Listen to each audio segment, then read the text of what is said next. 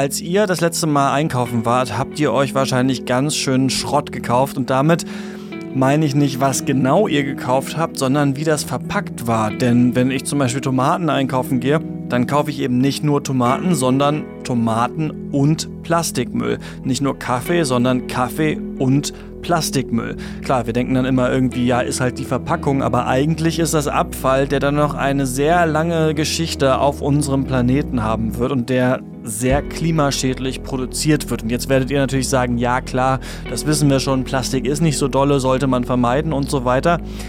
Ja, wisst ihr schon, aber wie schlimm es tatsächlich ist, das war mir nicht klar, zumindest bevor ich neulich was gelesen habe.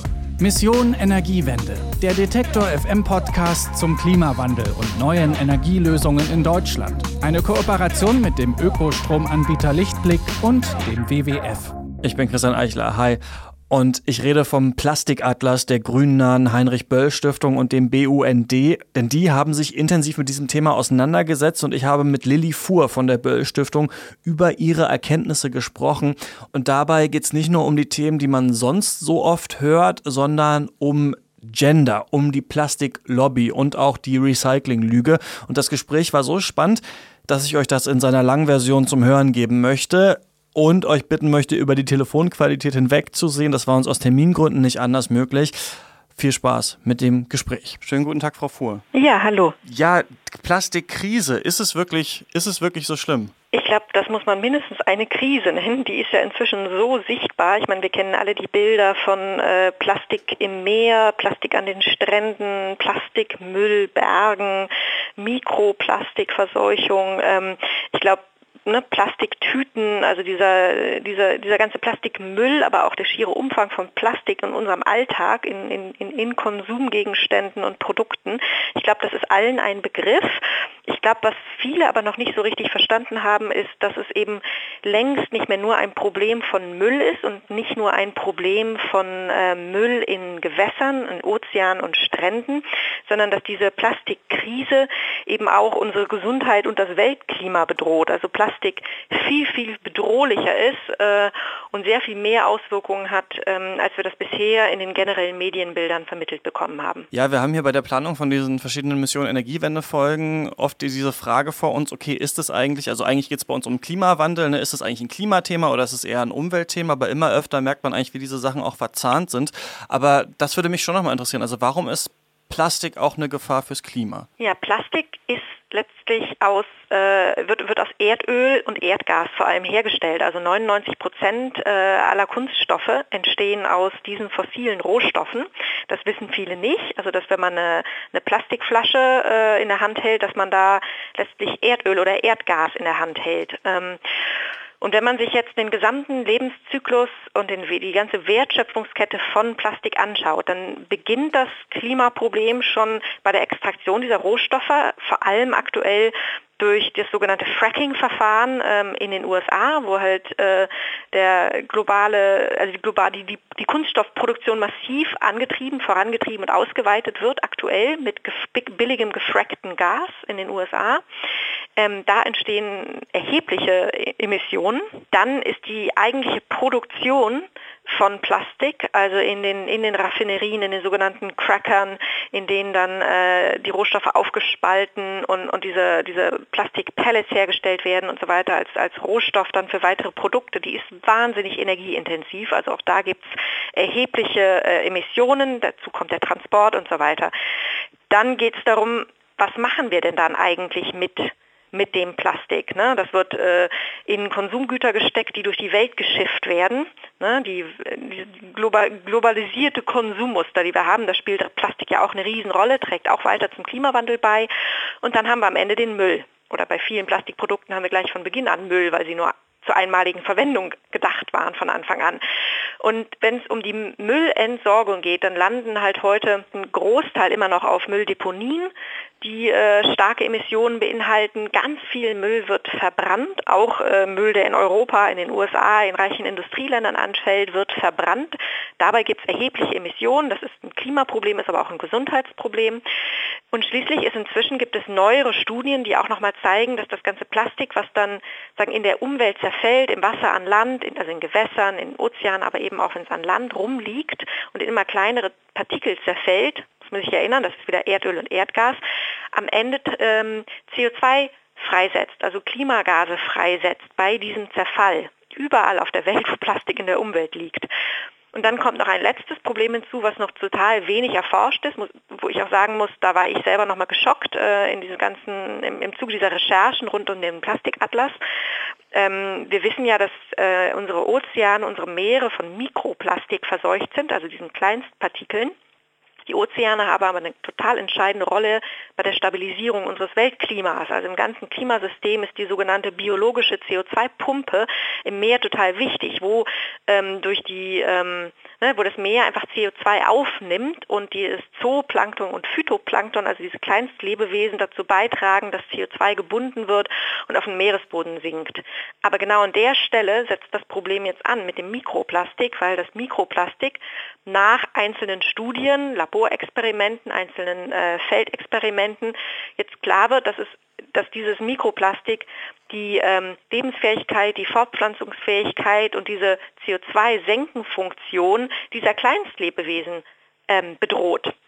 Und ähm, das ist ein Punkt, wo wir denken, das ist wahnsinnig riskant, sich vorzustellen, dass diese, diese Senkenfunktion der Weltmeere kippen könnte und da sehen wir dringenden Forschungsbedarf. Okay, also tatsächlich sogar noch Folgen, die man gar nicht so auf dem Schirm eigentlich hat. Ähm, das sind jetzt ja verschiedene einzelne Punkte, die Sie angesprochen haben. Die Herstellung, die Verwendung, wo wird es hingeschifft? Ich frage mich auch, wo fängt, wo fängt man da an? Vielleicht fangen wir mal hinten an und fragen uns, oder in der Mitte, nachdem ich das Plastik benutzt habe, ähm, ne, jeder ist ja aufgewachsen vielleicht mittlerweile mit Mülltrennung und so weiter. Warum funktioniert das denn nicht so richtig? Also warum kann man das nicht einfach so recyceln? Man schmeißt es in die äh, gelbe Tonne und dann passt das schon irgendwie.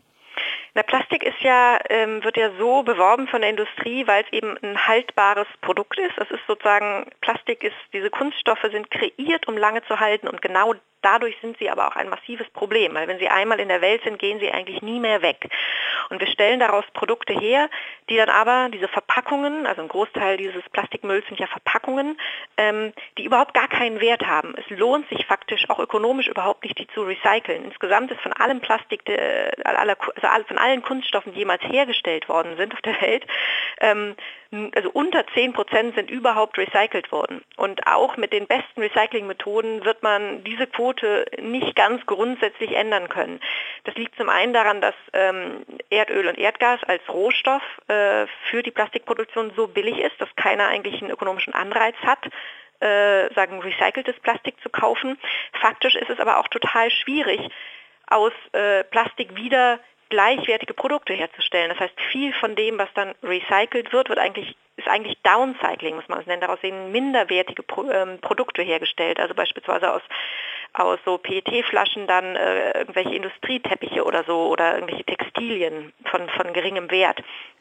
Es eignet sich eigentlich überhaupt nicht als ein Material zum Recyceln. Und dann stecken in diesen äh, Kunststoffen ja unglaublich viele giftige Zusatzstoffe noch drin, also giftige Chemikalien. Größtenteils wissen wir gar nicht, was da drin steckt. Das wird auch nicht transparent gemacht und deklariert.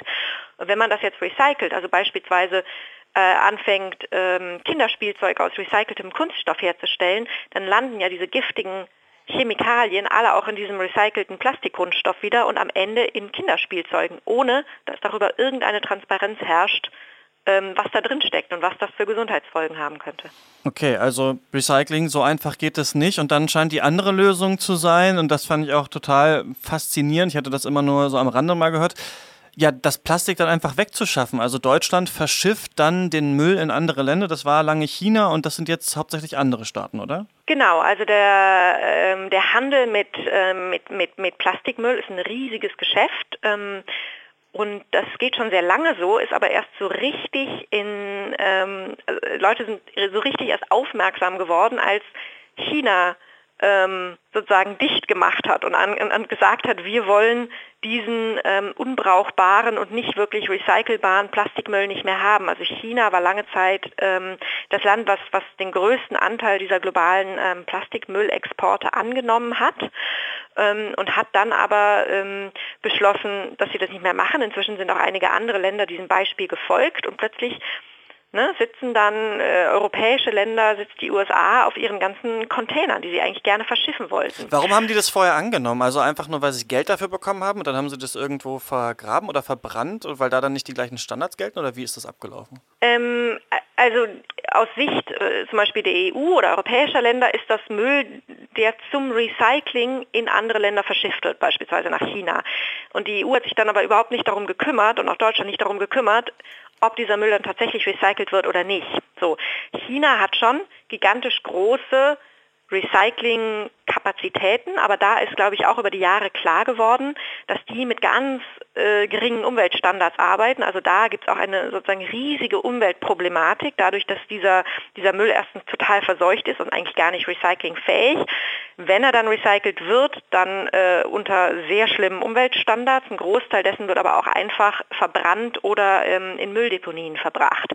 Ähm, und das hat also zu riesengroßen ähm, Umweltproblemen auch in China geführt. Wie doll das Treiber hinter der Entscheidung der chinesischen Regierung war, kann ich im Einzelnen dann auch nicht bewerten. Ähm, da habe ich nicht den Einblick rein.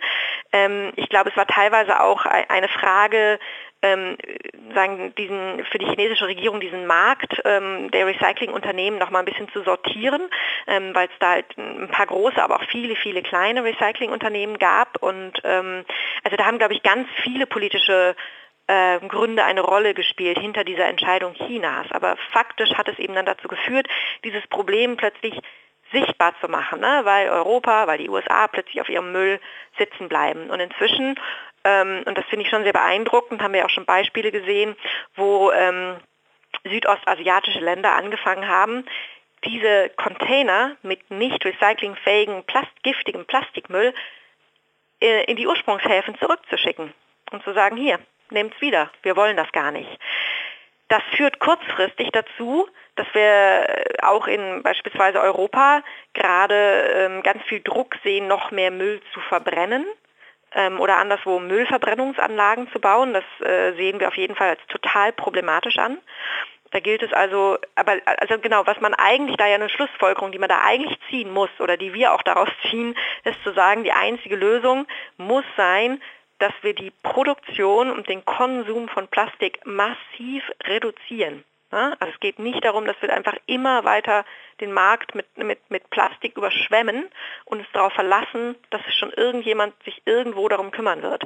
Das ist ein Material, um das man sich nicht verantwortlich kümmern kann am Ende und deswegen sollte es auch nie in, der Welt lang, in die Welt gelangen. Da würde ich gleich noch darauf zu sprechen kommen wollen, wie man das verhindern kann. Eine Dimension fand ich noch total spannend im Plastikatlas ist diese Gender-Dimension, also dass, ähm, wenn ich das richtig verstanden habe, Plastik für Frauen auf eine Art gesundheitsschädlicher ist als für Männer. Warum? Naja, also, was wir in dem Atlas versuchen nochmal darzustellen, ist, dass es da durchaus geschlechtsspezifische ähm, Auswirkungen gibt. Ähm, also aufgrund biologischer Unterschiede, beispielsweise haben Frauen mehr Fettgewebe ähm, sind sie sozusagen anders anfällig für die giftigen Zusatzstoffe in Kunststoffen.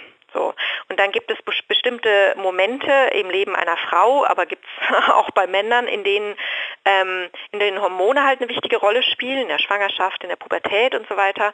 Ähm, und viele dieser ähm, Chemikalien ähm, wirken eben hormonverändernd und haben deswegen potenziell schlimme gesundheitliche Folgen, genau in diesen, ähm, in, in, in so einem Moment im Leben. Ähm, was wir aber auch versuchen darzustellen ähm, in dem Atlas ist, dass Frauen allein durch ihre gesellschaftlichen Rollen und bestimmte Berufe, die sie ausüben, unter Umständen auch ähm, Kunststoffen, Plastik und den Chemikalien darin anders ausgesetzt sind als Männer. Und dann gibt es ein Thema, was wir auch in den Infografiken im Atlas ziemlich herausgearbeitet haben. Da geht es dann um ähm, Hygieneartikel, ähm, die Frauen nutzen, also Tampons, Binden und so weiter, wo viele Frauen gar nicht wissen, wie viel Plastik da drin steckt und wie viel giftige Chemikalien, was daraus sich für Müllberge ergeben, aber auch für äh, sagen, Gesundheitsgefahren für Frauen. Gut, aber jetzt haben wir auch gesagt, die, oder Sie haben das gesagt, dass eigentlich kann das gar nicht sein, dieser Lebensstil, den wir führen, oder beziehungsweise es kann nicht sein, dass so viel Plastik produziert äh, wird, weil man es eben ja nicht einfach irgendwo hinschiffen kann oder weil es auch nicht richtig recycelt werden kann. Jetzt gibt es ja verschiedene Möglichkeiten, die sich da bieten, dagegen vorzugehen. Man könnte sagen, es liegt bei den Konsumentinnen und Konsumenten, die sollen eben versuchen, soweit es geht, auf Plastik zu verzichten. Man könnte sagen, die Politik muss es machen oder eben ja die Unternehmen selbst. Ähm, Sie schreiben aber im Atlas, dass es eine ganz große Plastiklobby gibt. Wie sieht die denn aus? Hm. Genau, also es gibt eine ziemlich äh, gut organisierte Plastikindustrie-Lobby, die es seit Jahrzehnten darauf anlegt, uns zu vermitteln, dass es ein reines Müllproblem ist ähm, und dass die Hauptverantwortung bei den Konsumentinnen und Konsumenten liegt, die eben äh, ihren Müll nicht ordentlich trennen oder entsorgen, die also versuchen und äh, Maßnahmen gezielter zu ergreifen, uns zu vermitteln, ähm, dass, dass, dass sie sozusagen keinerlei Verantwortung haben, sondern die Verantwortung allein bei uns Konsumentinnen und Konsumenten liegt. Und wir wollen mit dem Atlas aufzeigen, dass man ja auch als äh, Verbraucherinnen und Verbraucher bestimmte Entscheidungen treffen kann und sich anders verhalten kann und anders leben kann und dadurch Auswirkungen haben kann, aber die großen Hebel liegen echt woanders. Und, und ich glaube, dass da die großen Plastikkonzerne auf jeden Fall ähm, eine Riesenverantwortung haben. Und zu diesen großen Plastikkonzernen, da gehören erstens die, die das Plastik produzieren und das sind auch die großen Öl- und Gaskonzerne. Das sind eben Konzerne wie Exxon, ähm, ähm, Dow Chemical, Chevron, ähm, Ineos. Ineos ist der ähm, größte Plastikproduzent Europas, BASF und so weiter. Und ähm, kann man vielleicht mal ähm, ein paar Beispiele nennen, was wie dann diese Plastiklobby funktioniert. Also eines der beeindruckendsten Beispiele, was wir ähm, im Zuge der Recherche rund um den Plastikatlas gelernt haben, ähm, kommt aus den USA. Ähm, da gibt es einige, in einigen Bundesstaaten durchaus, sage ich mal, progressive Gemeinden, Städte und Gemeinden, die gerne ähm, sagen, Gesetze erlassen wollen, um zum Beispiel Plastiktüten zu verbieten oder andere Plastikprodukte zu verbieten oder einzuschränken. Die ähm, Plastiklobby, die Industrie in den USA, die weiß ziemlich genau, dass sie auf dieser lokalen Ebene wenig Einfluss hat. Die haben aber Einfluss auf Ebene der Bundesstaaten und gemeinsam mit einem Lobbyinstrument, ähm, äh, das ist der American Legislative ähm, Exchange Council, ALEC, das ist so eine äh, Institution in den USA, der Industrielobby, arbeitet die Plastikindustrie zusammen und schreibt sozusagen so Modellgesetze auf Bundesstaatenebene und drückt die dann auf Bundesstaatenebene auch durch und diese Modellgesetze verhindern dann, dass Städte und Gemeinden in diesen jeweiligen Bundesstaaten dann Antiplastikregulierungen erlassen dürfen. Und das ist eine gezielte, konzertierte Aktion quer durch die USA und leider ziemlich erfolgreich. Das ist ein Beispiel. Für Europa ist, glaube ich, Ineos ähm, ein ganz gutes Beispiel. Ähm, Ineos, der größte Plastikproduzent ähm, Europas. Das ist ein britischer Konzern, der dem reichsten ähm, Briten gehört. Das ist ein privater Konzern, also der ist nicht an den Börsen gelistet oder so. Äh, dieser reichste Mann, der, der CEO äh, von, von Ineos, Jim Radcliffe, der lebt, lebt aber aus Steuergründen inzwischen in ähm, Monaco.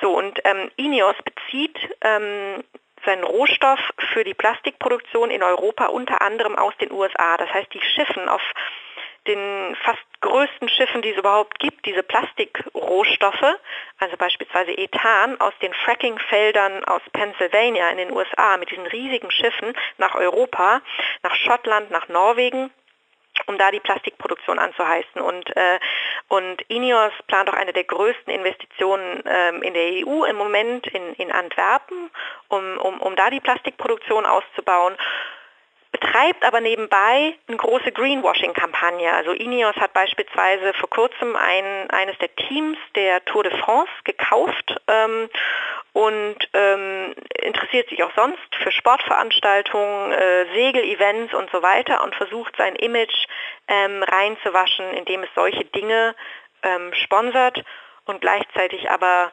eben ähm, mit Frackinggas und äh, Plastikproduktion ähm, massiv ähm, zum Problem beiträgt. Was kann die Politik dagegen machen? Hm. Ich glaube, die Politik kann ziemlich viel tun. Spannend war ja zu sehen, ähm, dass jetzt äh, vor wenigen Monaten die EU sich ja durchgerungen hat und tatsächlich äh, eine, eine, eine Gesetzgebung zum Verbot auch einzelner ähm, Einwegplastikprodukte erlassen hat. Äh, das muss ja jetzt national umgesetzt werden. Ich glaube, da könnte man noch viel weiter voranschreiten. Also die Liste der Produkte, die wirklich absolut unnötig sind und die wir definitiv nicht aus nur einmal verwendetem Kunststoff brauchen, die könnte man noch erweitern. Ähm, die ähm, Industrie, könnte, äh, die, die, die Politik äh, hier in Europa beispielsweise könnte aber auch ähm, grundsätzlich ähm, verhindern, dass äh, sagen Fracking-Gas ähm, aus den USA oder sonst woher nach Europa importiert wird, um hier Plastik herzustellen. Wir bräuchten auch ein EU-weiten, äh, ein EU-weites äh, Verbot von Fracking überhaupt. Ähm, das würde auch in anderer Hinsicht helfen. Ähm, also grundsätzlich geht es darum zu verhindern, dass, dass wir sozusagen diese Rohstoffe en masse zur Verfügung haben, um dann billiges Plastik herzustellen. Dann geht es darum, diese ganze Einweglogik zu verhindern, also diese Wegwerfmentalität. Wir bräuchten sozusagen komplett neue ähm, Systeme, ähm, wie Produkte auf den Markt gebracht werden. Also Mehrweg ist da das große Stichwort. Also ähm, ne, sagen Flaschen, Verpackungen, ähm, Getränkeverpackungen, Lebensmittelverpackungen, die einfach mehrfach verwendet werden müssen, die wieder befüllt werden müssen. Und dafür brauchen wir ein komplett anderes Denken in der Industrie, in Supermärkten und so weiter. Und, und dafür muss die, ähm, muss die Politik eigentlich den Weg ebnen. Das sagt Lilly Fuhr von der Böll Stiftung zur Plastikkrise. Falls ihr euch weiter für dieses Thema interessiert, dann solltet ihr den Plastikatlas der Heinrich Böll Stiftung und vom BUND lesen. Den gibt's umsonst im Netz. Und nächste Woche wollen wir uns hier anschauen, wie man eigentlich ein Klimacamp organisiert und was da passiert. Denn hier bei uns in Leipzig um die Ecke läuft jetzt gerade eins und meine Kollegin Lara-Lena Gödde war da. Falls ihr das nicht verpassen wollt, dann könnt ihr diesen Podcast natürlich wie immer abonnieren und 5 Sterne auf iTunes wären auch super. Vielen Dank dafür. Bis zum nächsten Mal. Tschüss. Mission Energiewende. Der Detektor FM Podcast zum Klimawandel und neuen Energielösungen in Deutschland. Eine Kooperation mit dem Ökostromanbieter Lichtblick und dem WWF.